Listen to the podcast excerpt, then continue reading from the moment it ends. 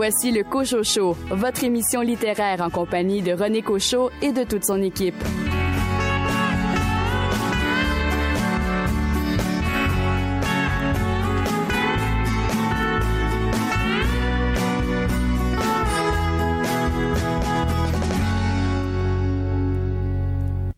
Ici René Cochot, au nom de toute l'équipe de votre rendez-vous littéraire, nous vous souhaitons la bienvenue et nous espérons que le contenu de cette émission consacrée à la littérature d'ici sera vous plaire. Un menu fort chargé cette semaine. En première partie d'émission, vous aurez euh, droit à un coup d'œil sur les nouveautés en librairie, entre autres avec euh, la présentation du nouveau roman de Christine Eddy, que j'ai d'ailleurs commencé à lire et que j'aime beaucoup. C'est Tania Massot des éditions Alto qui va nous en parler. De son côté, Lisanne Roux-Leblanc va nous parler d'un livre jeunesse qui vient tout juste d'arriver, fort intéressant, Aloha, Ola et le salut de Caroline.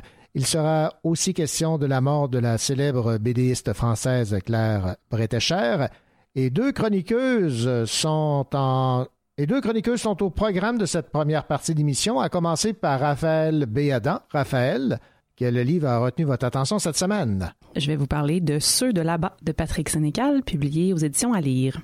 Et de votre côté, Daniel Paré, votre livre? René, je vous parle du livre Les gratitudes de Delphine de Vigan.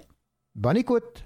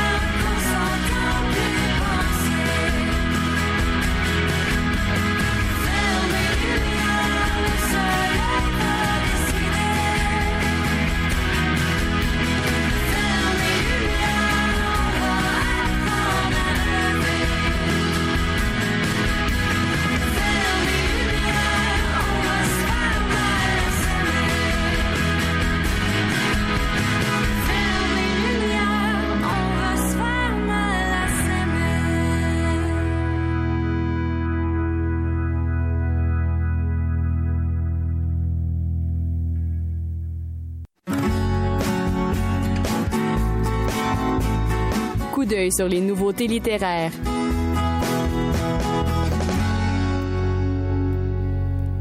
Parmi les nouveautés qui retiennent notre attention, le roman de Rosemée Automne T. Morin aux éditions Stanquet, Il préférait les brûler. Voici l'appréciation de notre chroniqueur et libraire Billy Robinson de ce roman. Elle nous parle ici d'une relation entre un père et une fille. Euh, le père de Fauve, Fauve étant le, nom du personnage principal, se révèle vraiment dans ce texte-là. En fait, c'est vraiment sur la relation entre ce, père qui apprend qu'il va mourir bientôt d'une maladie et qui s'étire quand même euh, pendant plusieurs années et euh, sa relation qu'il a justement avec sa fille où il tente du mieux qu'il peut de lui euh, lui apprendre les choses de la vie. Et surtout c'est vraiment un texte qui est raconté sous, sous, forme de fragments qui sont souvent cruels mais toujours aussi sensibles sur les relations familiales particulièrement entre la fille et ce père mourant comme je disais mais c'est une écriture qui est vraiment comme dans l'air du temps, euh, qui est tout à fait originale et unique sur cette relation qui est vraiment troublante là, parfois. Ça parle de notre place à prendre aussi, de nos obsessions euh, et de nos travers. On en a tous un peu et surtout lorsqu'on est adolescente et que on vit euh, des peines d'amour, des questionnements sur notre identité et tout. Alors ça prend beaucoup de place dans la vie et dans le et ce personnage-là de Fauve euh, n'y échappe pas. Donc, euh, c'est vraiment un beau, euh, beau texte sur sur l'amour qui est plus fort que tout. C'est une très très belle continuité, comme je vous disais, de son premier texte qui m'avait beaucoup plu.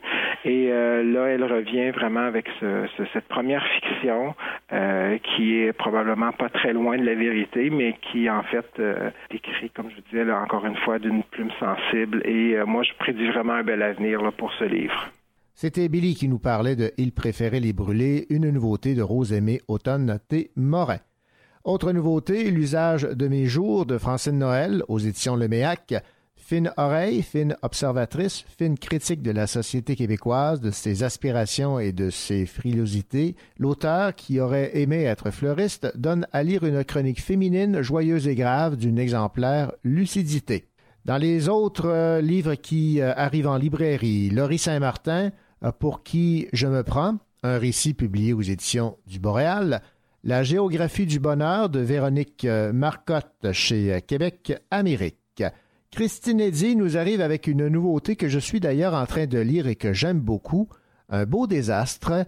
Écoutons Tania Massot des éditions Alto nous parler de ce roman.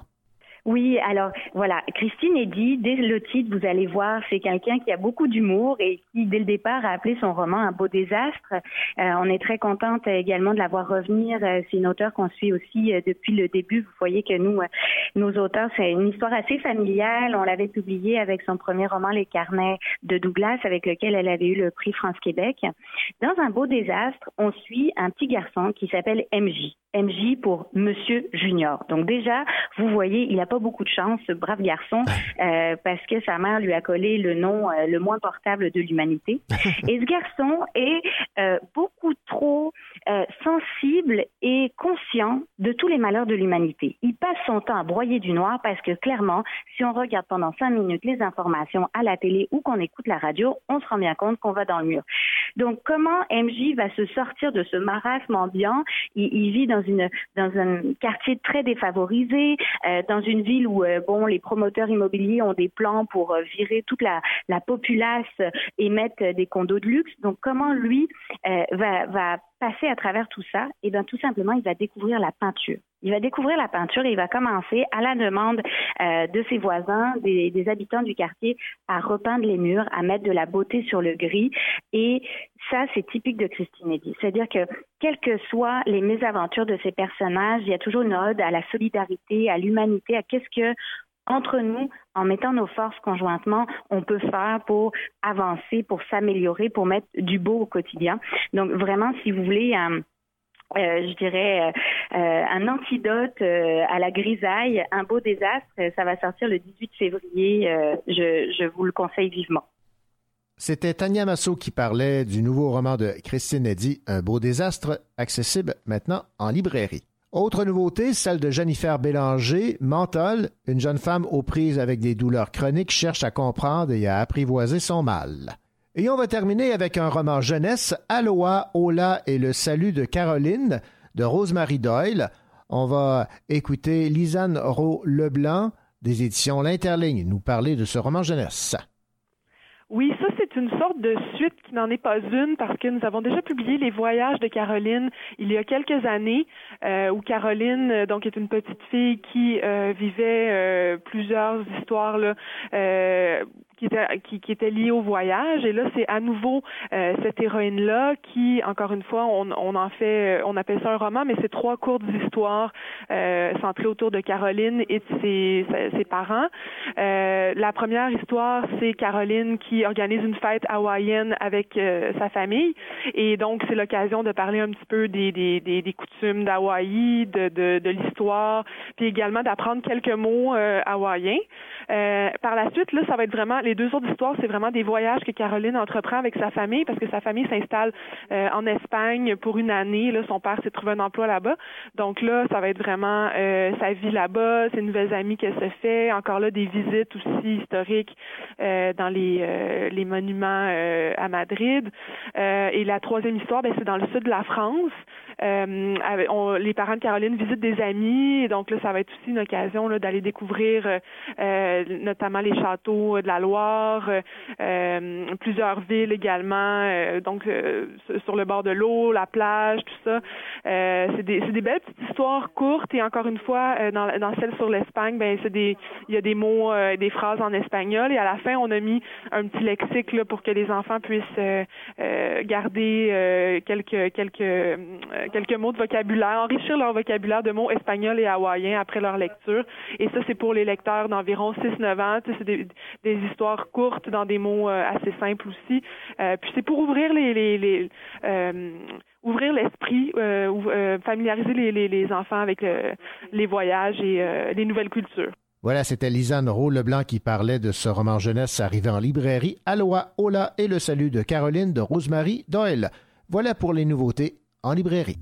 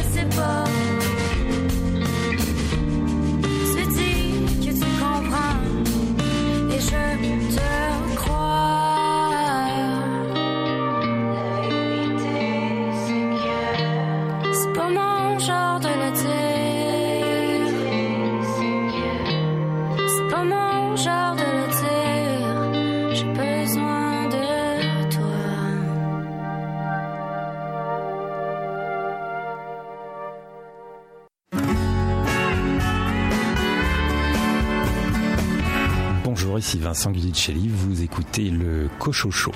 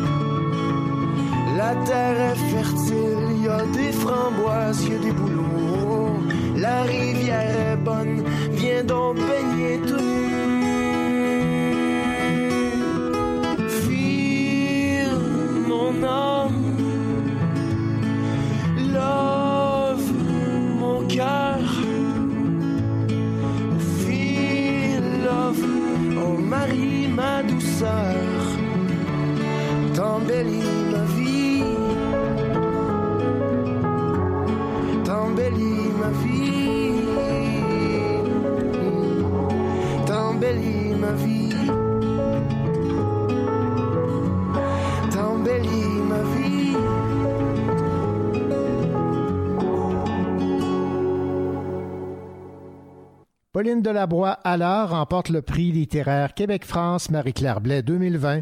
Le prix littéraire Québec-France Marie-Claire Blais distingue depuis 2005 une ou un auteur français pour un premier roman. Le jury, composé de 120 lecteurs, a choisi de récompenser Pauline Delabroix Allard pour son livre Ça raconte Sarah. Ce livre euh, raconte la relation tourmentée entre Sarah et la narratrice. Le prix sera décerné à la lauréate lors du Salon international du livre de Québec le 16 avril. La gagnante recevra un certificat signé de la main de l'écrivaine Marie-Claire Blais, marraine du prix, et une bourse de 2000 dollars. À noter que le roman est aussi disponible en format audio, lu par Clara Brightman. Il est suivi d'un entretien avec l'auteur. Voici un extrait de ce livre audio lu par Clara Brightman. Ça raconte Sarah. Elle me propose de l'accompagner à la cartoucherie, voir une pièce de théâtre. Elle m'attend au métro Château de Vincennes, sur la ligne 1. Elle porte une robe qui ne lui va pas du tout. comme d'habitude. Elle me salue d'un grand rire, et elle parle pendant tout le trajet à travers le bois de Vincennes. La nuit tombe. Elle parle, elle parle. Un vrai moulin à paroles. Elle est vivante. Elle me pose des questions sur mon métier, sur le lycée où j'enseigne. Elle ne s'arrête de parler que lorsque les lumières s'éteignent. Dans l'obscurité, nos genoux se touchent. 14. Le théâtre s'appelle Théâtre de la tempête. 15. Elle a été bouleversée par la pièce. Elle tient à aller saluer le comédien qui avait le rôle principal. Je la regarde l'aborder avec une aisance qui m'impressionne. Elle lui parle avec fougue. Il sourit. Elle me demande si je suis fatiguée ou si on a le temps d'aller boire un coup.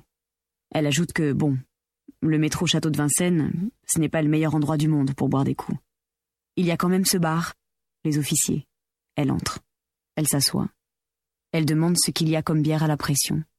Je réponds pareil, exactement pareil, quand le serveur me demande ce que je veux.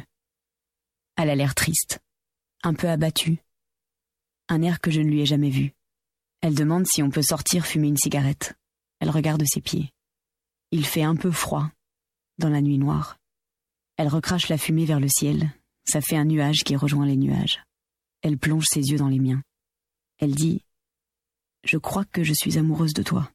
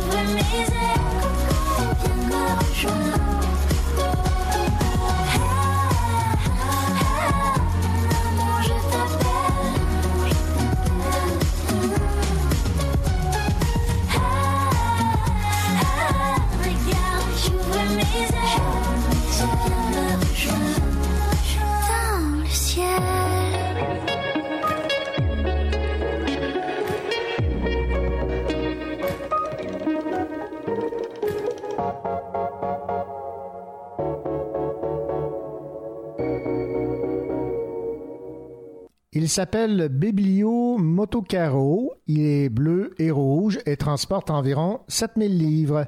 Il sillonne les routes de l'Italie du Sud pour redonner le goût de lire aux enfants. Si vous voyagez en Italie, vous pourrez peut-être croiser ce petit camion rouge et bleu rempli de livres. Les Italiens ne lisent pas, alors la lecture viendra à eux. C'est ce que s'est dit Antonio Lacava, qui a décidé de proposer ses livres dans les écoles ou dans les villages ne disposant pas de bibliothèque municipale. Il sillonne les routes du sud de l'Italie à bord de la Biblio Motocaro, son drôle de petit camion en forme de maisonnette qui est de plus en plus attendu par les enfants qui trouvent de jolies histoires à découvrir. Biblio Motocaro part à la rencontre des enfants pour leur proposer plus de 7000 livres, une autre belle initiative visant à encourager les jeunes à lire.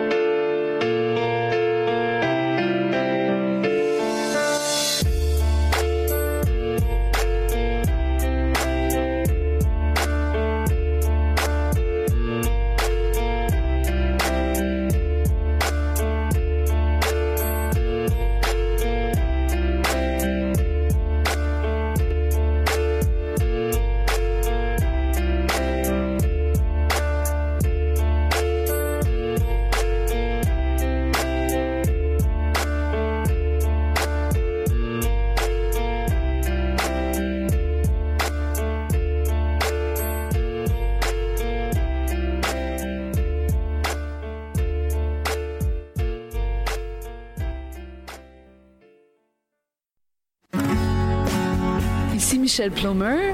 Vous écoutez le Cochocho, une magnifique émission littéraire.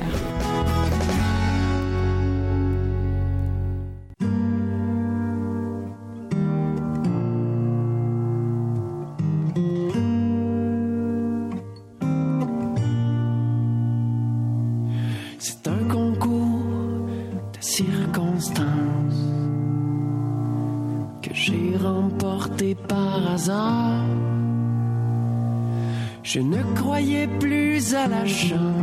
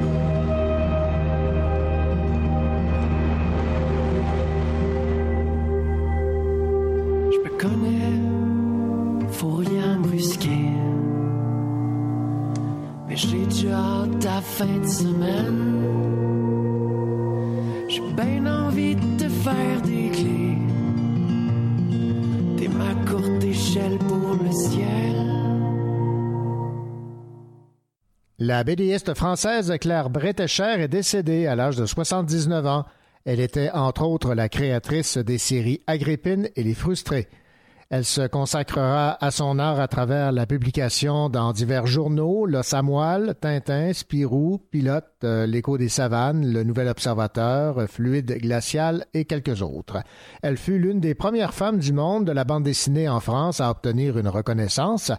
En 1988, elle publie en auto-édition la première histoire mettant en scène le personnage d'Agrippine, une adolescente parisienne née de parents ayant vécu mai 68, enfant gâté aux préoccupations superficielles. Elle a reçu, entre autres, le Grand Prix spécial 10e anniversaire du Festival d'Angoulême en 1982. On écoute euh, un dessin animé inspiré du personnage d'Agrippine créé par cette bédiste française aujourd'hui décédée, Claire Bretécher. Et ça fait au moins 5000 ans que mamie est sur répondeur. Hmm. Non mais j'ai laissé au moins 12 000 messages. C'est pas exactement ton style de harceler ta grand-mère au téléphone. Elle me doit ma thune d'anniversaire.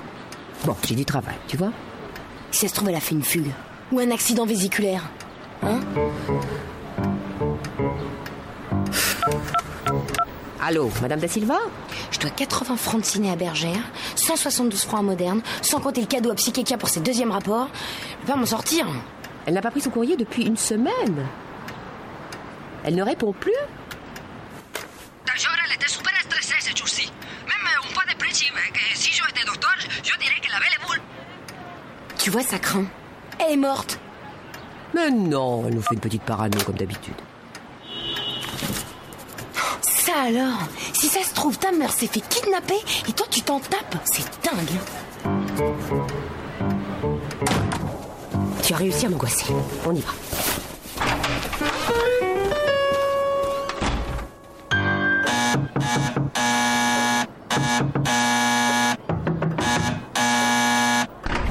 Maman? Maman? Attends, si ça se trouve, elle fait des trucs Maman avec un gigolmout qui va te piquer l'héritage. ben non, je rigole. Va voir côté chambre, je vais voir côté dépendance.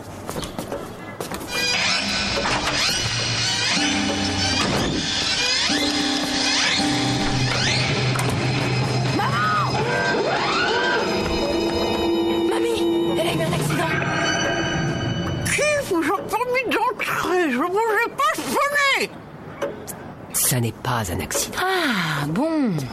Ben elle est en état de me signer un chèque alors. Et pourquoi tu fais un lifting, maman? Tu es contre le lifting. Tu dis toujours qu'il faut s'assumer en tant que personne située dans le temps. Euh, moi, je suis hyper située. Hein. Je viens de choper un an de plus. Cool, non? Et moi, dès que j'achète une crème anti-rides, tu te mets à cardiovasculer. Oh, ne me parle pas sur ce ton Je suis en plein choc émotionnel Tu, Agrippine, vaporise-moi un peu. Les chocs émotionnels, en général, ça provoque des ballonnements, des polypes froncés, des ongles incarnés, mais jamais des liftings C'est ma mère. Quelle mère? Elle est entrée en maison de retraite.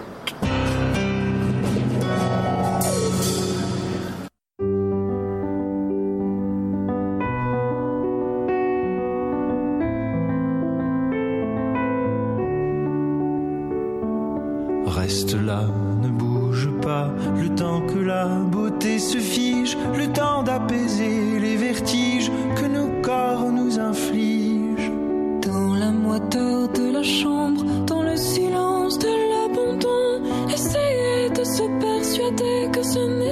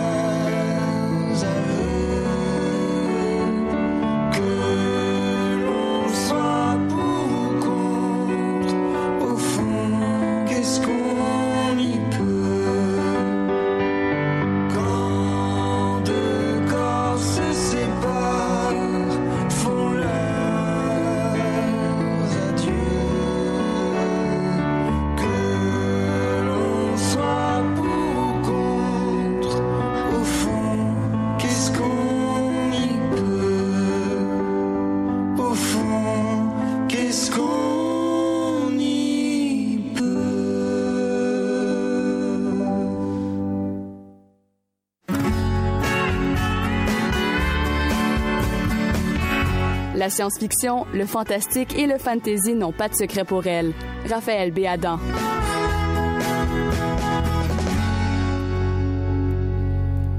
Raphaël Béadan, vous vous êtes fait plaisir cette semaine en plongeant dans l'univers de l'auteur Patrick Sénécal. Et là, on parle de son plus euh, récent roman qui a pour titre Ceux de là-bas, publié aux éditions euh, à lire. Effectivement, c'était un plaisir de lecture, euh, faut, l'avouer, euh, René. Ceux de là-bas racontent euh, l'histoire de Victor Bettany, qui est un psychologue à l'aube de la cinquantaine, qui travaille à Drummondville euh, dans un cégep, donc euh, qui entretient des relations euh, professionnelles avec les, jeunes, qui essaie d'aider à traverser les épreuves difficiles de, la vie. Puis en même temps, ben, il veille sur ses parents, dont son père qui est atteint de la maladie d'Alzheimer et sa mère qui s'occupe de lui finalement dans un foyer. Victor a une vie relativement tranquille, mais il faut dire que c'est un personnage qui a très peur de la mort, surtout depuis le décès accidentel de sa copine quelques années auparavant. Donc, on sent que la thématique est très présente parce qu'il y a à la fois la, la situation de son père et son passé avec sa copine. Donc, euh, la mort est quelque chose qui, avec laquelle il est très inconfortable et en plus il vieillit. Donc, euh, bon, on sent que c'est une thématique qui traverse tout le roman. Et puis, après avoir un, rendez-vous raté avec une euh, potentielle date, si on veut, Victor décide d'aller changer les idées euh, parce que, bon, euh, un voisin, lui, après qu'il ait rendu service à son voisin, euh, il a reçu des, des billets pour aller assister à un spectacle, le spectacle de Crypto, qui est comme un jeune hypnotiseur, euh, un peu à la mesmer, là, si on veut, mais un peu plus trash. Là. Puis là, c'est la première de son spectacle, donc personne ne sait ce qu'il y a dans ce, ce spectacle-là. Puis Victor trouve que c'est pas tout à fait son genre, mais il décide quand même d'aller donner une chance, d'aller assister à ce spectacle-là. Et sans vous en dire plus, je dirais qu'il y aurait probablement pas dû y aller, mais pour nous, il fallait qu'il y aille parce Ben que oui. sinon, il n'y aurait pas eu de roman. Donc, on va résumer ça comme ça. Euh, donc, euh, ce roman-là, pour moi, a été comme une, une occasion de redécouvrir Sénécal, si on veut, Ouais. parce que euh, moi, c'est un auteur que j'aimais beaucoup, euh, dont j'ai beaucoup aimé les premières œuvres. Euh, puis depuis un certain temps, euh, je, je me retrouvais moins, en tout cas, dans, dans ce qu'il faisait, puis j'avais perdu un peu l'intérêt pour les, les derniers romans. Puis là, celui-là, je suis rentrée dedans... Un page turner, là, comme on dit. Là, j'étais pas capable d'arrêter. Je trouvais qu'il y avait quelque chose de beaucoup plus subtil, plus travaillé. On dirait qu'il y avait quelque chose de très intime euh, avec le rapport à la mort, justement. Euh, le fantastique, l'horreur sont quand même très présents, mais de façon vraiment bien dosée. On est aussi sorti des thématiques habituelles, parce que Sénécal a fait beaucoup de, de romans axés sur euh, des gens qui sont blasés par la vie, qui veulent se dépasser, qui vont dans l'hyperviolence, euh, le sexe à outrance, puis tout ça. Mais là, on est vraiment sorti de ça. puis on est vraiment dans quelque chose de plus euh, psychologique, de beaucoup plus travaillé. Fait que ça, moi, ça m'a beaucoup plu parce que j'avais l'impression de trouver une nouvelle facette de cet auteur-là que, que j'aimais beaucoup puis que qui, m'a un peu réconcilié avec les dernières euh, les dernières œuvres. Euh, fait que c'est vraiment c'est ça, c'est c'est vraiment quelque chose là, qui j'ai eu des moments, j'ai eu les larmes aux yeux, il y a d'autres moments où je me suis sentie j'ai eu physiquement mal au cœur là, tu sais parce que ça m'a comme rentré dedans. Fait que, en tout cas, vraiment là, un, un bon moment de lecture. C'est sûr faut avoir quand même comme pour toutes les œuvres de Sénécal, faut avoir le l'estomac euh, solide, Solide. là. mais mais il est quand même moins euh, difficile sur le sur le plan des images et Mhm. peut-être plus sur le plan émotif si on peut dire. Mais en tout cas moi je, je le recommande là, fortement euh, aux inconditionnels de Sénécal et à ceux qui voudraient découvrir une autre facette là, de l'auteur. Patrick Sénécal, ceux de là-bas aux éditions à lire. Merci beaucoup, Raphaël. Merci René.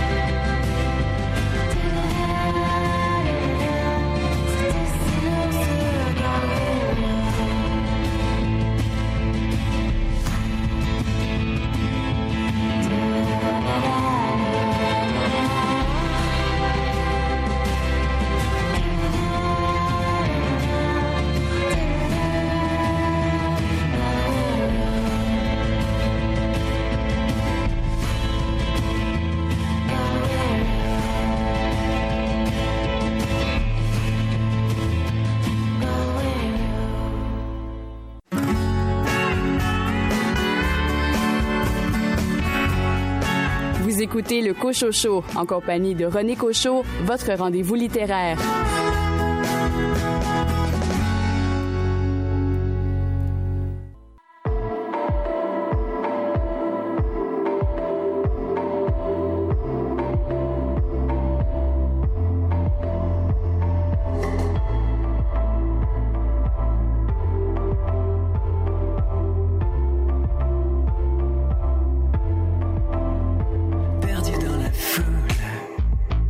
Pour échapper au malheur qui nous saoule, le malheur des âmes égarées, wow, frénétique et dense, Le chaos remplit tous les yeux. Mes pupilles sont immenses. Maman, je ne serai jamais vieux, jamais vieux. J'ai perdu mes yeux dans ton cœur. J'ai perdu mes yeux dans ton cœur. J'ai perdu mes yeux dans ton cœur. J'ai perdu mes yeux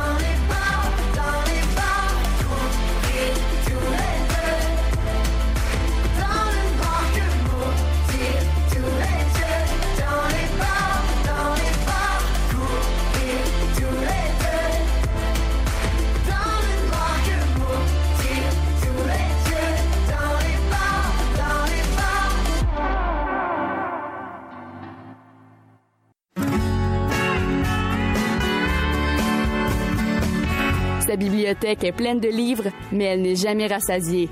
C'est pourquoi elle a ajouté ce livre.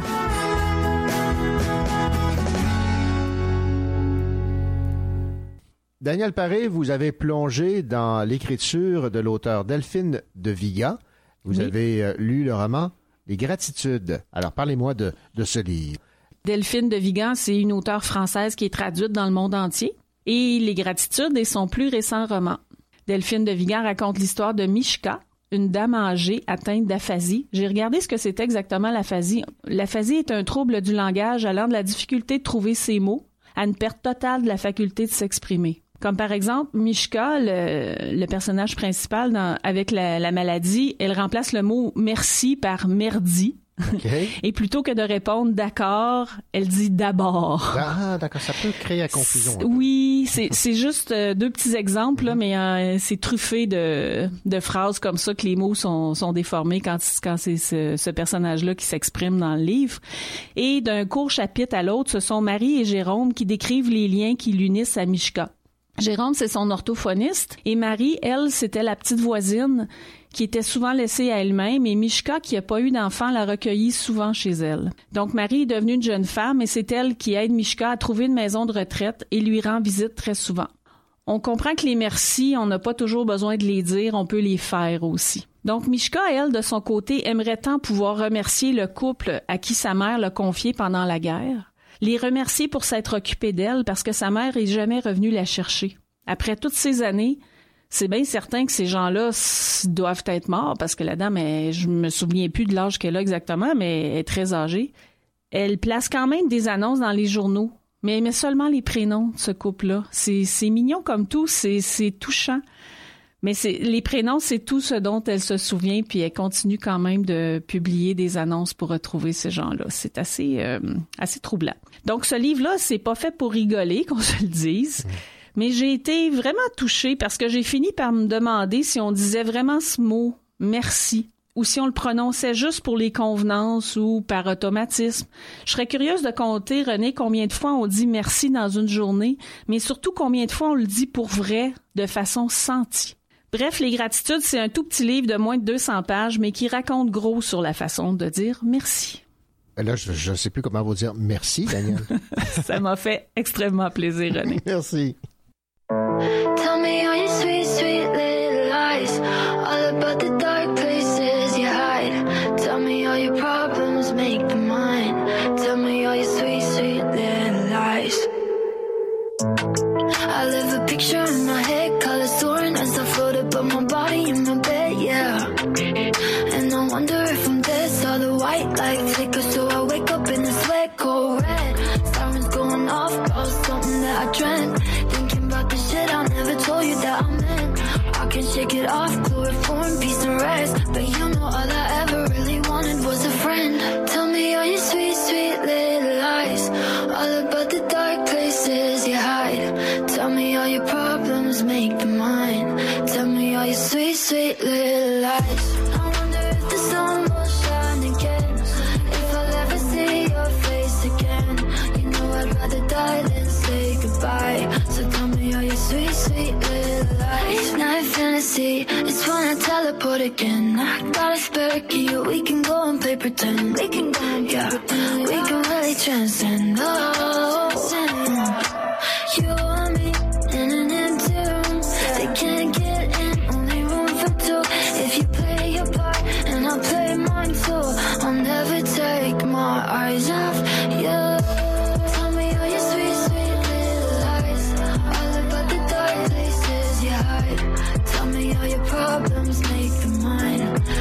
All your sweet, sweet little lies. I wonder if the sun will shine again.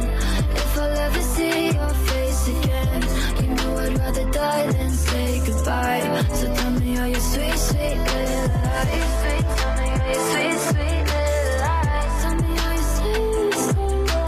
Sweet, sweet. Tell me your sweet, sweet little lies. I love the picture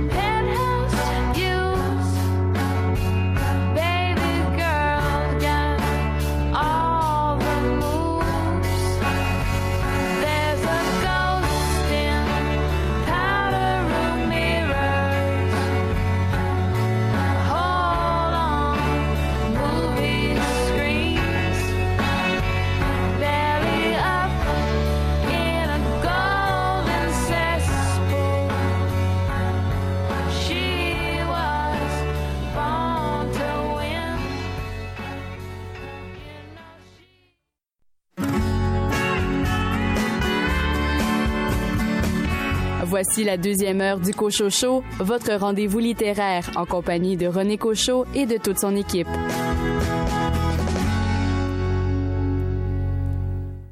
Au cours de cette deuxième partie d'émission, vous aurez l'occasion d'entendre l'entrevue que m'a accordée l'auteur originaire de Sherbrooke, Gabriel Lisa Collard, qui signe aux éditions Le Cheval Doux le roman La mort de roi.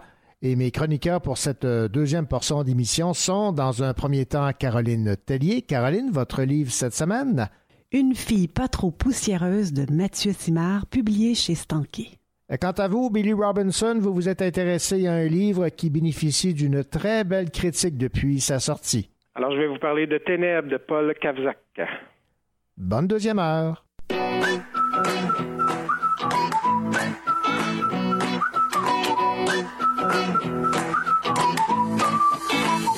Il y a des moments où on se dit que tout est parfait. Il y a des moments où on oublie que tout reste à faire. Et même si je fuis des fois, j'irai sans hésiter.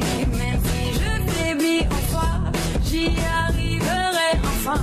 Et quand vient mon tour, je parcours les guépiers et. Et quand vient mon tour, je savoure les défis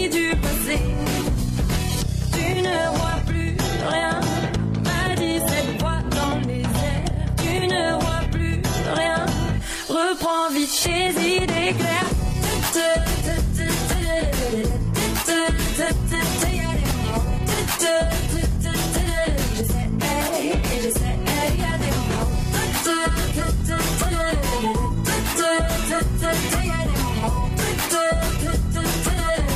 Et j'essaie, il y a des moments. Où se dit que tout est parfait. Il y a des moments où on oublie que tout reste à faire. Même si les sommets se lèvent au-dessus du sommeil, j'éliminerai mes pensées pour passer tous les paliers. Et quand la route tourne entre nous, toutes mes envies sont floues.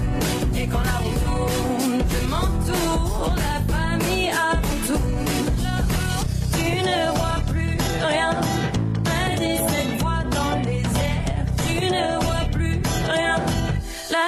l'attente est un grand désert.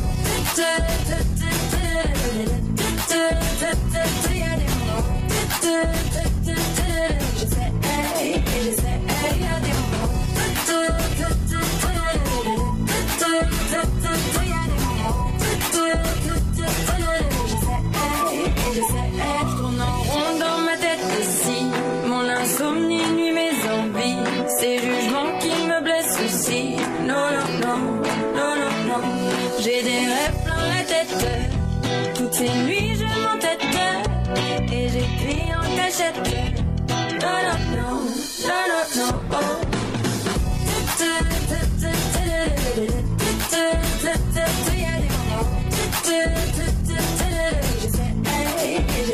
Des moments. Il y a des des moments.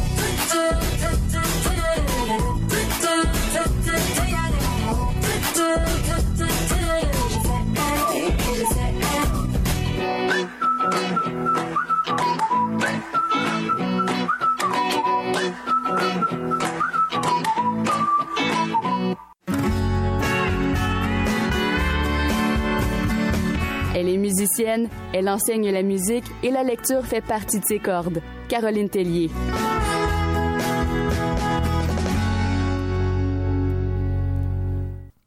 C'est un auteur qu'on aime bien ici au euh, Cochocho et euh, je me réjouis de savoir que vous aussi, Caroline Tellier, vous avez euh, aimé La plume de Mathieu Simard qui nous arrive avec une nouveauté aux éditions Stanké qui a pour titre Une fille trop poussiéreuse et il y a une particularité euh, dès le départ à ce roman. Oui, René, alors le roman commence par la fin. Alors, si vous voulez bien, je vais vous lire un peu du début. Vous allez comprendre le ton de ce roman. Il pleut de ces gouttes noires, huileuses, qui sont apparues il y a presque deux ans. J'essuie mon front, elle le sien. Entre les tissus percés et la laine humide, frigorifiée, nous observons l'agonie, en vagues étouffantes, nous engloutir une chair de poule à la fois. Presquive serre ma main le plus fort qu'elle peut, Je colle mon épaule contre la sienne, l'intimité funéraire. Un rare frisson qui ne naît pas du froid mais de la maladie. Ce n'est pas de l'amour, mais nous ferons comme si. Alors, vous êtes là à la fin du monde. Et tout de suite après ce passage, ou un peu plus tard, on revient plusieurs années derrière. Et là, le personnage dont on ne connaîtra jamais le nom, on va l'appeler Mathieu, disons. OK. Alors, il va nous parler de Julie. Donc, une femme avec qui il a vécu, il a passé un bon moment. Alors, il nous parle d'elle, de leur euh, rencontre, de leur rupture. Il décrit avec beaucoup d'humour leur relation et ses faiblesses. Et aussi avec des images touchantes. Je vais vous lire encore quelque chose. Depuis des mois, nous ne gagnons pas. Des centaines de discussions, parfois des engueulades, des chicanes, des frictions. Et jamais d'arbitre pour nous dire qui gagne, pas de match nul non plus, que le silence, l'abandon. Chacun retourne dans sa tanière. Et un peu plus loin, dans la page, nous nous laissons dépérir, et je ne fais pas grand-chose pour contrer le courant. Je suis davantage bois mort que saumon. J'aime beaucoup l'image. Ah oui. En fait, ce que je comprends, là, c'est que c'est à la fois un roman sur la fin du monde, mais surtout la fin d'une relation amoureuse. C'est un mélange des deux. là. Exactement. Donc, le narrateur vit en simultané la fin d'une relation et la fin du monde. Et là, Julie est partie depuis deux jours, que tout à coup arrive cet événement, et il attend les secours pendant plusieurs mois. Euh, il parle à Maud d'une plante, la seule chose qui lui reste là, dans son appartement. Et après trois mois d'isolement, il sort. Il voit l'étendue du désastre et voilà ce qui se passe à Montréal. Nous avons perdu la tête comme on perd son compte de taxes municipales volontairement. Nous nous sommes construits un genre de paradis par-dessus les fragments incomplets de notre deuil. Il fallait survivre. Nous avons choisi de le faire en simulant les sourires. Avec optimiste, peut-être qu'à Toronto, il se lamentait constamment, qu'à Vancouver, il s'entretuait. Ici, on s'embrassait. C'est fort. Oui, des très très beaux passages dans ce roman. Et là, je vais vous parler de la fin du monde. Qu'est-ce que c'est exactement? Euh, contrairement au roman Oshima dont je vous ai parlé cet automne de Serge Lamotte, qui était un roman apocalyptique aussi. Là. Ici, Mathieu Simard s'attarde très peu à nous décrire les, les causes, les effets de cette fin du monde sur la nature, là, les, les éléments. C'est en fait une poussière brune épaisse qui, qui tombe et qui écrase un peu tout sur son passage. Et puis, il y a une pluie noire et toxique qui s'abat. La plupart des humains meurent ou sont tous malades, très peu de survivants. Et ce qui est triste, les enfants du quartier disparaissent un à un. Les hôpitaux sont vides, on tente parfois le tout pour le tout pour rester encore en vie. Et il y a une scène, entre autres, d'une habitation, là, ça crève le cœur. Je vous dis vraiment. Tout comme dans le personnage, pour le personnage principal à coup de, du roman Oshima de Serge Lamotte, le, le personnage principal, qu'on va appeler Mathieu, là, tient un journal. Et en fait, ce livre est son journal de bord. Et le fameux Mathieu, qu'on décide d'appeler ainsi, là, c'est une quête amoureuse qu'on suit. Oui, exactement. Donc, le personnage principal va s'amouracher de quelques filles tout au long de son parcours. Euh, il vivra aussi plusieurs deuils, passera par des phases de dépression et finalement, ça le mènera vers une longue quête. Il veut voir la mer, finalement, pour retrouver à la fin du roman une fille pas trop poussiéreuse, parce que les gens sont comme cette poussière brune est tombée, tout le monde est poussiéreux. Ouais, je, je, je- j'étais intrigué par le titre, là, je comprends. Voilà. Mais en fait, il va trouver l'amour, je vous dirais, le grand amour avec un grand A. C'est pas une fille, c'est un petit garçon. Et ça donnera une très belle touche à ce roman. C'est un roman tout simple, tout se déroule lentement. Je vous dirais que j'ai pas tourné les pages à toute vitesse, mais il m'y a laissé des traces. Vraiment, j'y ai pensé longtemps, j'y pense encore. Il y a très peu de violence dans ce roman, c'est juste une fin du monde, triste à mort, une fin du monde très intime, celle d'un personnage très humain, vulnérable. Ce roman décrit la grande fin de l'humanité, mais aussi d'autres fins du monde qui peuvent nous tomber dessus. C'est vraiment un, roman qui m'a touché. Et on va se laisser avec euh, une chanson, je pense, euh, qui s'impose d'elle-même. Oui, tout à fait, avec euh, La fin du monde de Philippe Braque. Merci, Caroline.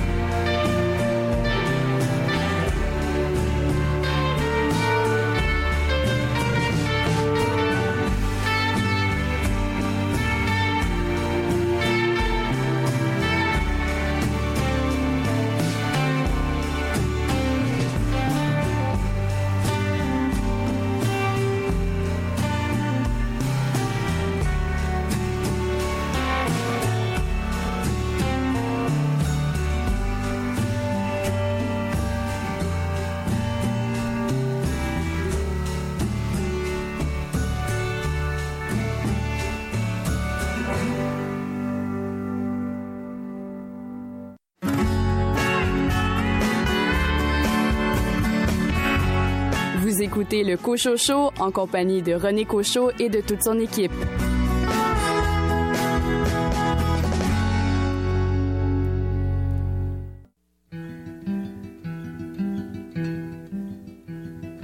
Et si je n'ai pas d'enfant, alors c'est quoi?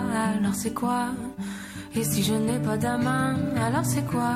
Alors c'est quoi? Si je suis seule dans la vie, c'est quoi la vie? C'est quoi la vie? Si je perds tous mes amis, alors c'est quoi? Alors c'est quoi?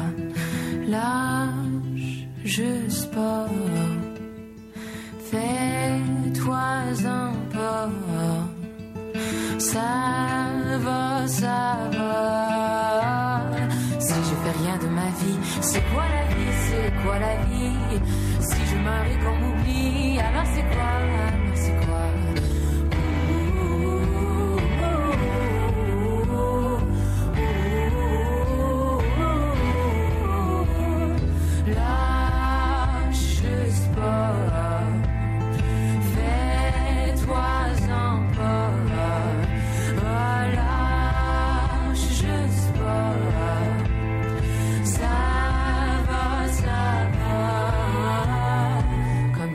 mes parents, qui ont pleuré en m'accouchant. Comme les enfants, mes enfants qui sont morts-nés en m'accouchant. Quand je suis seule, je suis pas seule. Je fais comme s'il était avec moi. Je prends l'oreiller dans mes bras. T'es encore là, t'es encore là. Lâche juste pas. Fais-toi un pas.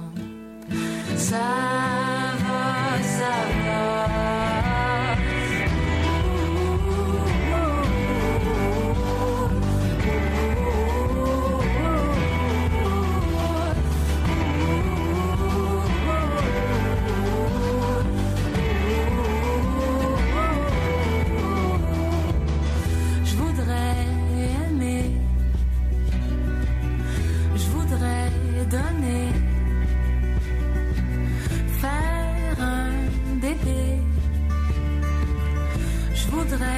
Tomber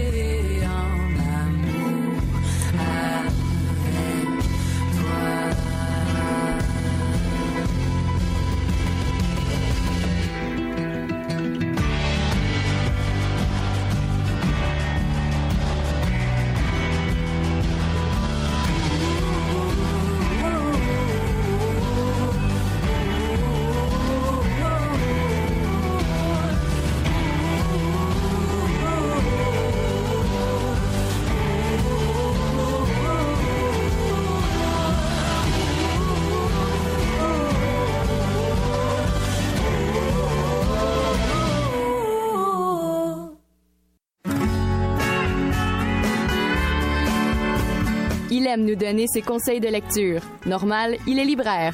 Billy Robinson.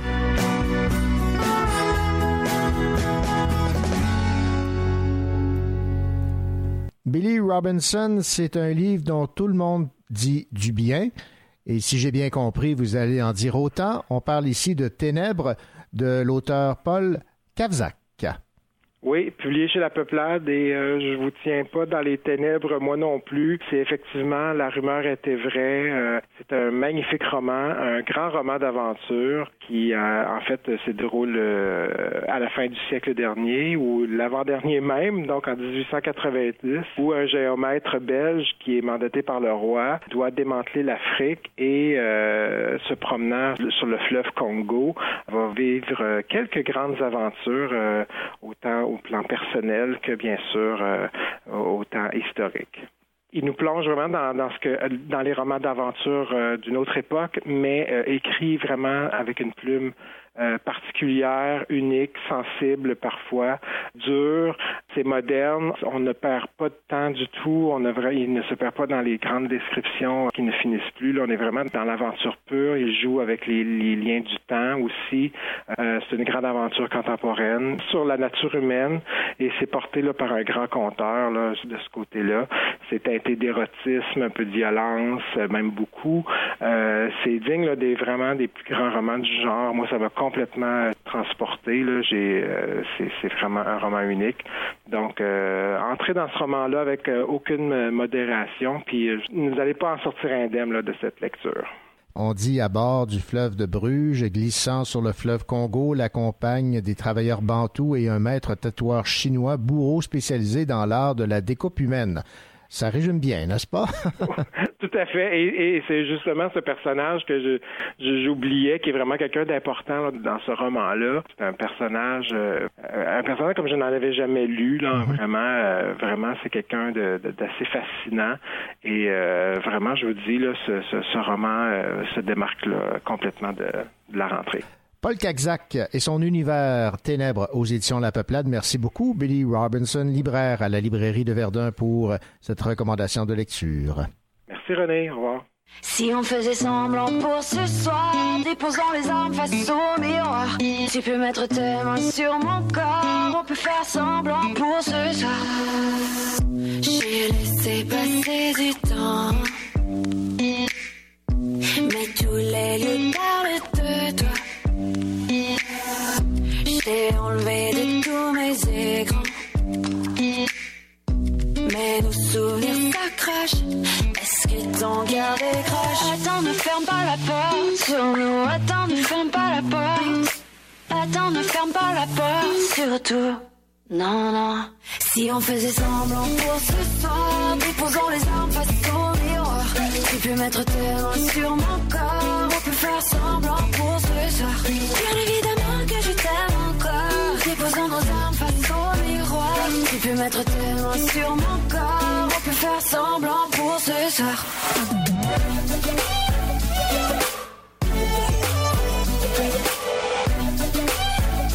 On peut faire semblant. Ne dis rien, on fera comme avant. J'ai tout gâché, mais à culpa.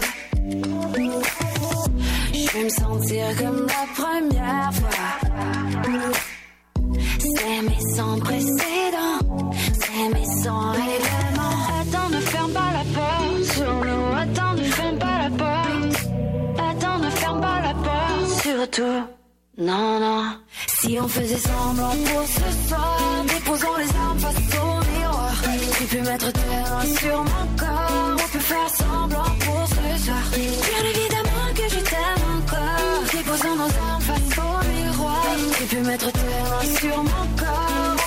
semblant pour ce soir.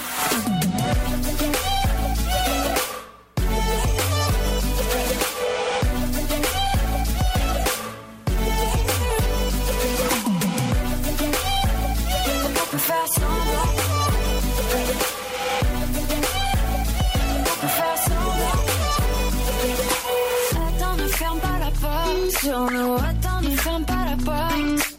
Attends, ne ferme pas la porte. Surtout. Si on faisait semblant pour ce soir, déposant les armes face au miroir.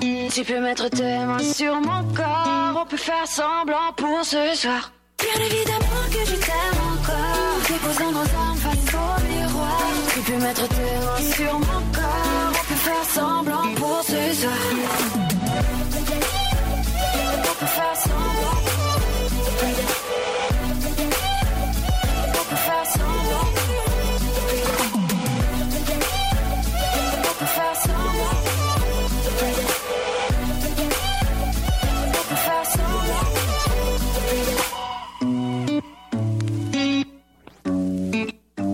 Dans quelques instants, au Cochocho, un entretien avec l'auteur originaire de Sherbrooke, Gabriel Lisa Collard, qui vient de publier aux éditions Le Cheval Doux le roman La mort de roi.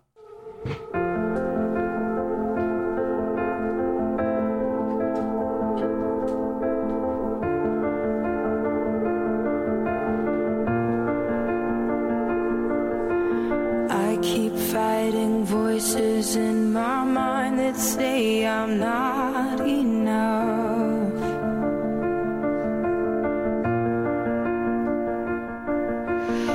Every single lie that tells me I will never measure up.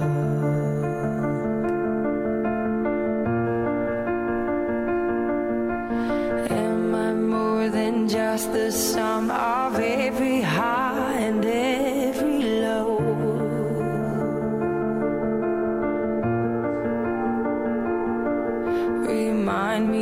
once again just who I am because I need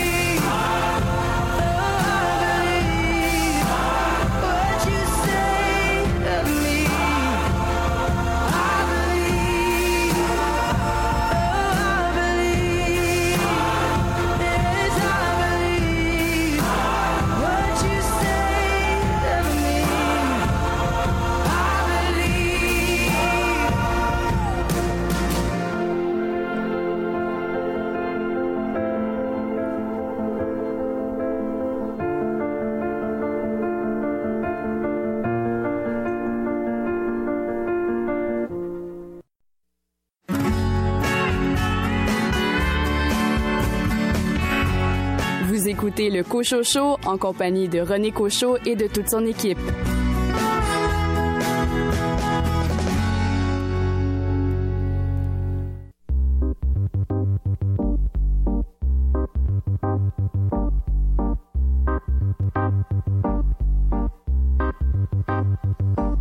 Stop, je rêve grand, mais suis-je à la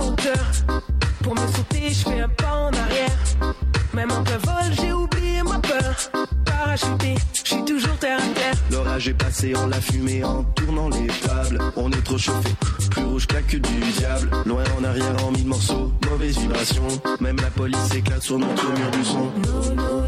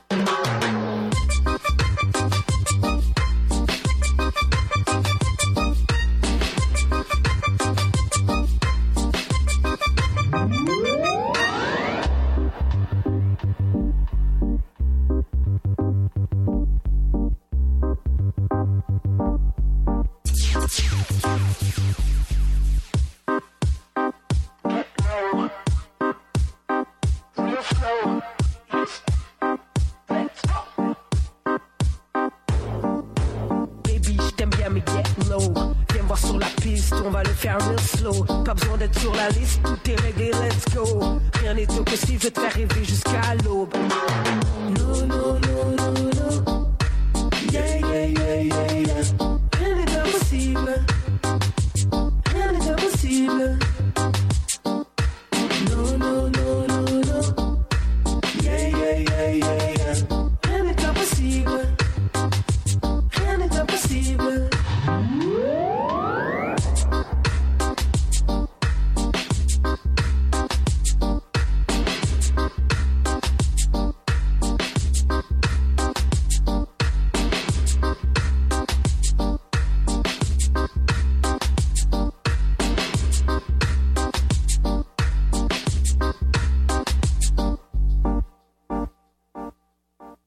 Max sait que quelque chose cloche chez elle. Petite, elle errait dans les rues de son quartier à la tombée du jour, épiant par les fenêtres la vie secrète de ceux qu'elle rêvait de connaître.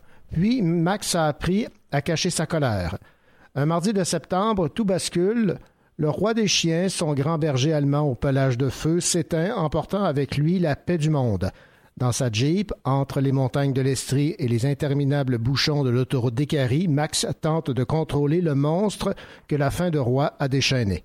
Alors que les restes de sa première victime nourrissent les animaux de la forêt en hiver, elle traîne ses mensonges à travers la ville, traçant de la pointe du couteau la frontière invisible entre la vie et la mort. C'est ainsi que se résume ce livre de Gabriel Lisa Collard, La mort de roi, publié aux éditions Le Cheval Doux. Et on est très heureux d'avoir Gabrielle Lisa Collard parce qu'elle est originaire de Sherbrooke. Bonjour.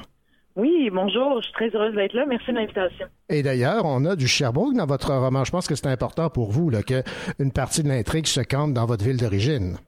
Oui, absolument. Ben en fait, euh, j'ai grandi dans le nord de Sherbrooke et euh, c'est là que j'ai campé en fait l'enfance de mon personnage. Donc euh, j'ai grandi pour être très précis sur la rue London. Puis euh, c'est vraiment ça qui a été l'inspiration derrière là, toutes les maisons où euh, Max qui a des petits problèmes psychologiques pour Petit, ouais. pour ouais, utiliser c'est un euphémisme.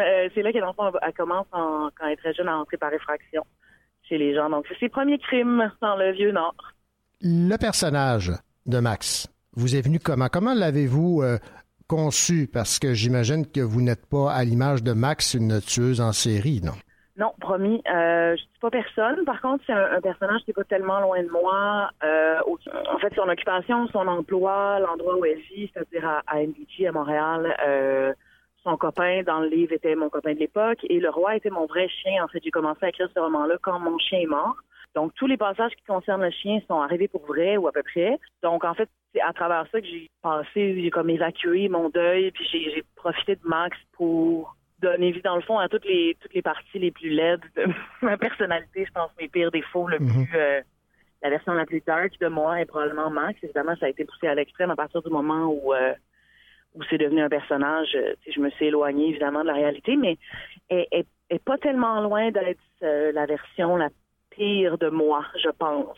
Mais j'ai pas tué personne, promis. Les gens dans votre entourage ont été rassurés, là. euh, Oui, puis mes, mes premiers lecteurs, en fait, euh, mes proches qui ont lu le- le- le- la première version du livre m'ont à peu près tous posé la question à moitié à la blague, genre, Ah, t'as pas fait ça pour vrai, hein?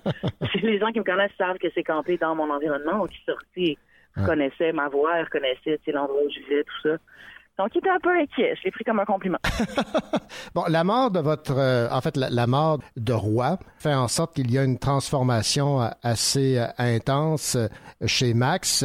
En fait, le, le chien là, servait un peu de, de rempart à cette personnalité sombre.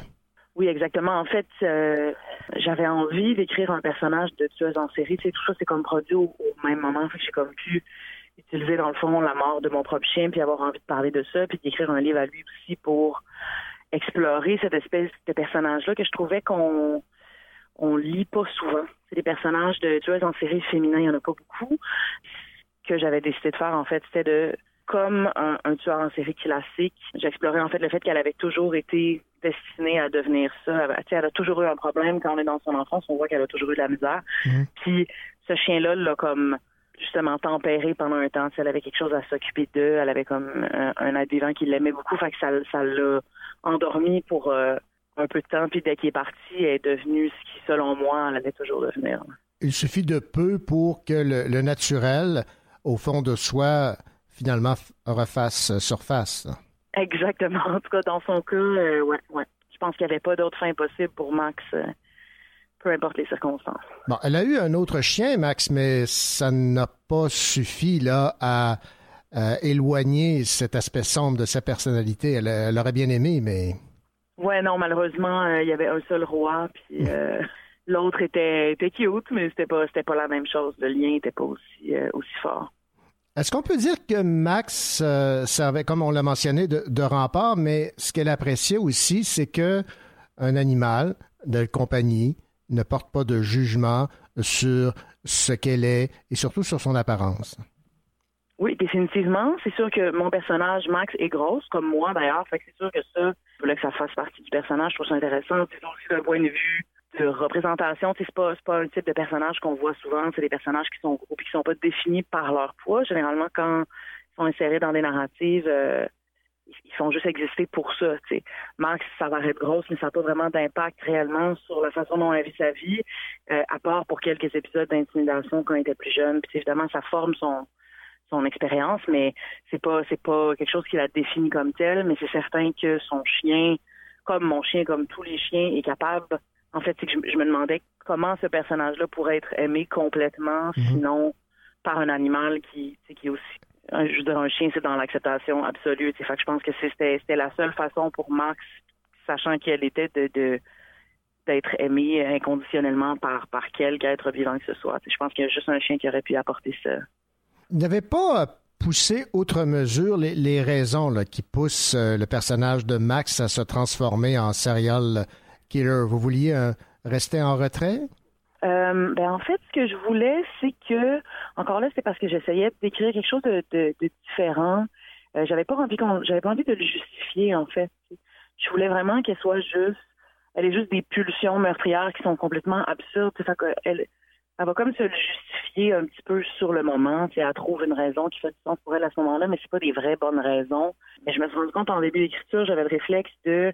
Puis ça aussi, je pense que c'est qu'on a l'habitude de lire des personnages féminins qui vont tuer ou faire preuve de violence euh, pour venger quelqu'un ou pour se venger elle-même ou parce qu'ils ont suivi quelque chose. Mhm. J'avais vraiment envie de m'éloigner de ça. Je voulais juste qu'elle snap.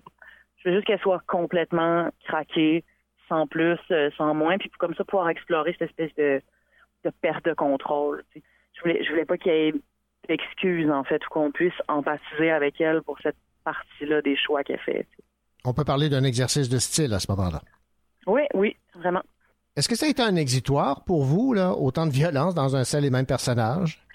Euh, oui, définitivement. Euh, c'était très agréable à écrire. Il y avait, c'est, sûr que ça défoulait beaucoup.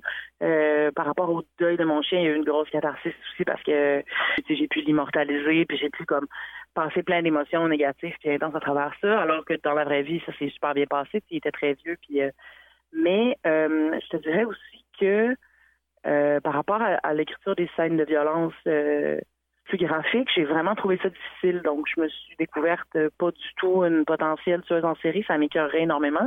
J'ai trouvé ça assez dégueulasse. Ouais. Mais c'est sûr que c'est vraiment agréable à faire. J'avais jamais écrit des trucs comme ça. Fait que je me suis vraiment forcée à, à les vivre puis à les décrire le plus possible puis à garder ça c'est assez euh, dynamique. Je, je sais qu'au début du livre, je le fais moins, c'est un petit peu plus diffus. Mhm. Puis à la fin, je me suis vraiment forcée dans les meurtres qui sont qui arrivent plus tard dans l'histoire pour vraiment les décrire. Puis c'était un exutoire, mais c'était aussi assez. J'ai trouvé ça quand même difficile. J'avais j'avais mal pour pour ces victimes. Je, me, je trouvais ça bien méchant. Est-ce que vous vous êtes inspiré de séries télé ou de romans euh, de, que vous avez lus dans le passé pour euh, placer l'atmosphère, euh, décrire un peu votre personnage? Pas spécifiquement. Je te dirais même que j'ai j'ai j'ai arrêté de consommer beaucoup de de trucs. J'ai vraiment presque arrêté de lire complètement pendant que j'écrivais parce que je me comparais puis j'essayais de pas euh, je pas trop polluer mon, mon, mon livre avec des, des trucs extérieurs, mais euh, dans la vie, je consomme vraiment beaucoup de, comme beaucoup de gens, je pense c'est ainsi beaucoup de, de balados de, de crimes réalité où j'ai toujours été intéressé par les par les histoires de ben, intéressé, terrifié et fasciné par les histoires de tueurs en série. Hum, fait que c'est quelque chose qui a toujours existé. J'ai lu beaucoup de polars, etc. Euh, donc c'est sûr que ça fait partie d'un d'un type de contenu que j'ai vraiment beaucoup consommé. Donc c'est sûr que ça a formé, euh, ça, ça, ça a influencé mon écriture, mais je serais pas capable de trouver une influence spécifique, à part peut-être. Euh, je sais pas si tu connais John Wayne Gacy, qui était un tueur en série absolument horrible, en fait, qui était un gentil père de famille qui s'habillait en clown pour aller dans les fêtes d'enfants, puis il kidnappait, tuait les enfants, les enterrait sous sa maison, tout ça, c'est super joyeux. Mais, mais je, je me rappelle avoir eu, avoir fait une fixation quand j'étais plus jeune sur lui spécifiquement parce que cette idée-là, d'entretenir une double vie, me terrifiait. Je suis comme pas capable de concevoir que quelqu'un puisse rentrer, embrasser sa femme sur le front et faire ça dans la même journée. C'est quelque chose qui me, ça me mystifie. Fait que ça, je sais que, que c'est quelque chose que je voulais intégrer dans mon personnage, cette espèce de double vie. C'est sûr que la mienne n'est pas, euh, Marc, c'est pas euh, mère de famille, mais elle a quand même une, une vraie vie sociale, entre guillemets, puis une double vie. Ça, c'est quelque chose que je voulais explorer. Qui, je pense que mon premier contact avec ça a été l'histoire de ce tueur en série-là qui me terrifiait euh, vraiment beaucoup. Bon, ça, ça vous a marqué visiblement. Gabrielle Lisa Collard, euh, c'est votre premier roman, La mort de roi, mais on vous connaît aussi comme euh, euh, rédactrice dans Clin d'œil, Elle Québec, Châtelaine et Urbania. Là, on est dans un autre univers complètement. Vous êtes capable de faire la part des choses, là? On Oui, retrouvera pas. Max dans Elle Québec, là. Non, je pense pas. Je pense pas qu'elle se sentirait vraiment à sa place. Je suis pas certaine qu'on voudrait, euh, on voudrait lire ses reportages sur grand chose, mais non, ça, ça se négocie assez bien. C'est sûr que euh, ça aide quand même d'être euh, d'être journaliste puis juste pour pour faire la, la l'écriture d'un roman à côté. C'est sûr que j'ai j'ai un mode de vie dans le fond, j'ai une- une- un, métier qui me permet de, de le faire. Mhm. Et vous avez aimé l'exercice d'écrire un, un roman plutôt que des textes euh, ou des rubriques, là? Ah, définitivement, j'ai vraiment, j'ai vraiment trippé euh, très fort. Puis sais, j'ai quand même, euh, j'ai quand même 36 ans, donc tu sais, c'est pas le premier que j'essaie, c'est pas le premier que je commençais, mettons. Mhm. Ça fait quand même un bout que j'écris, c'est toujours quelque chose que j'ai voulu faire. J'en ai commencé une coupe, mais j'ai jamais vraiment accroché. Euh, fait que je suis vraiment contente de l'avoir fini. J'ai vraiment adoré ça. C'était vraiment, vraiment le fun. euh. Et vous allez répéter l'exercice. C'est sûr. Je sais pas quand ou comment, mais oui, c'est sûr. Gabrielle Lisa Collard, merci beaucoup pour cette entrevue. Je rappelle euh, le titre de votre roman, La mort de roi, publié euh, aux éditions Le Cheval Doux. Ça a été un plaisir. Ça a été un plaisir. Merci vraiment beaucoup. De rien, au revoir. Bye bye.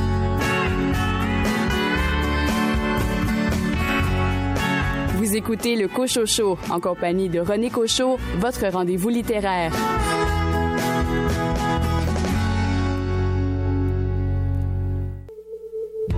Alors, raison, ta vie s'en va sous l'eau, c'est long, la vie sans toi. Allô, réponds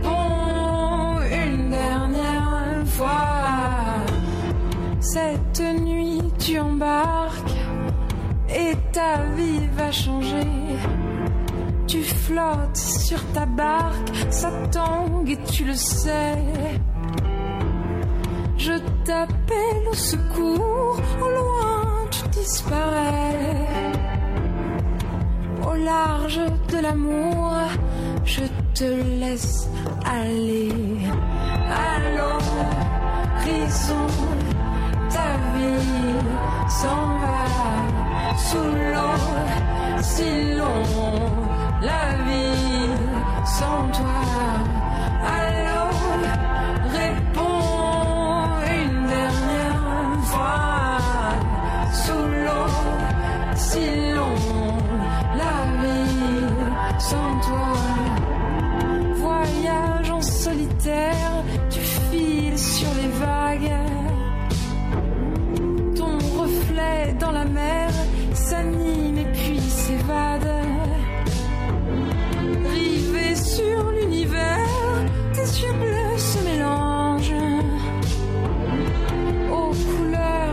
terre au royaume des anges.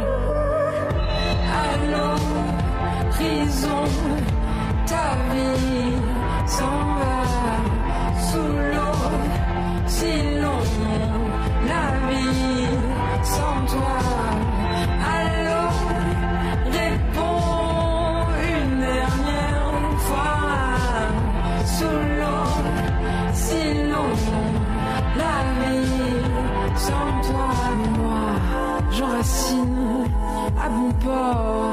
Tous les jours, je t'espère rien. Aucun signe, mauvais sort. Mon amour, mon repère. Où es-tu?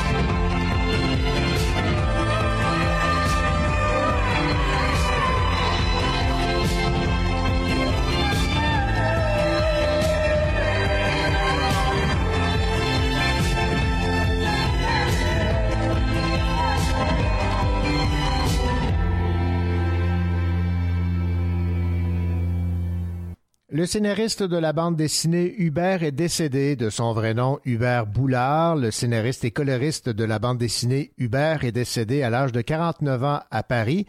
Cet auteur avait reçu en 2015 le prix Jacques Loeb pour l'ensemble de son œuvre.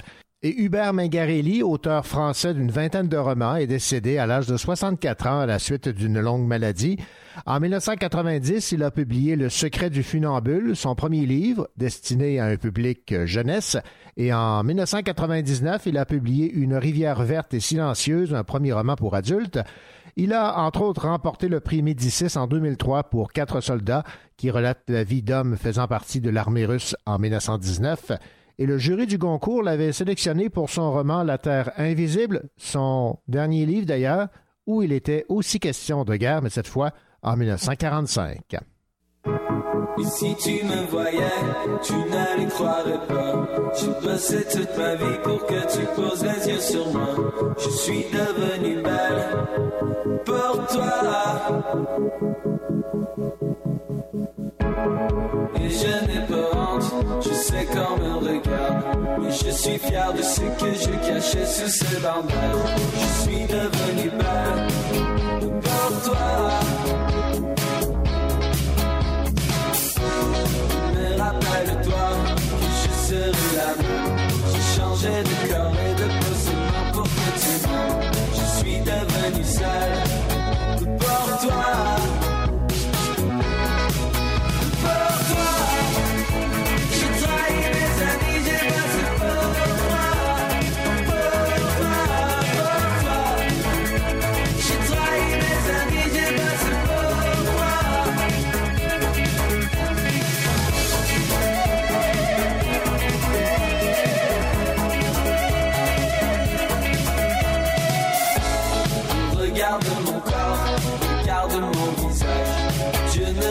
Avait sûrement pas fait à son image. Je suis devenu pâle pour toi.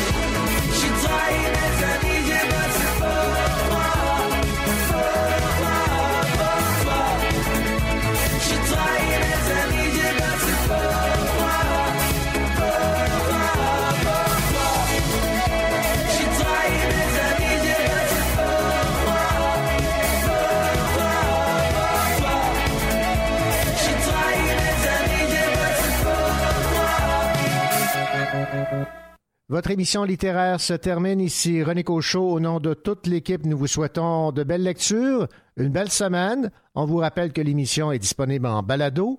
Et la semaine prochaine, question de souligner la fin du mois des Noirs, ne ratez pas l'entretien que m'a accordé Gabriel Losson, qui signe aux éditions David dans la collection Indocile Le jour se lèvera. Vers la fin du mois de juillet, Jeune Haïti rassemble 13 volontaires pour une expédition qui consistait en 1964 à tenter de renverser Papadoc. Allez, à la semaine prochaine.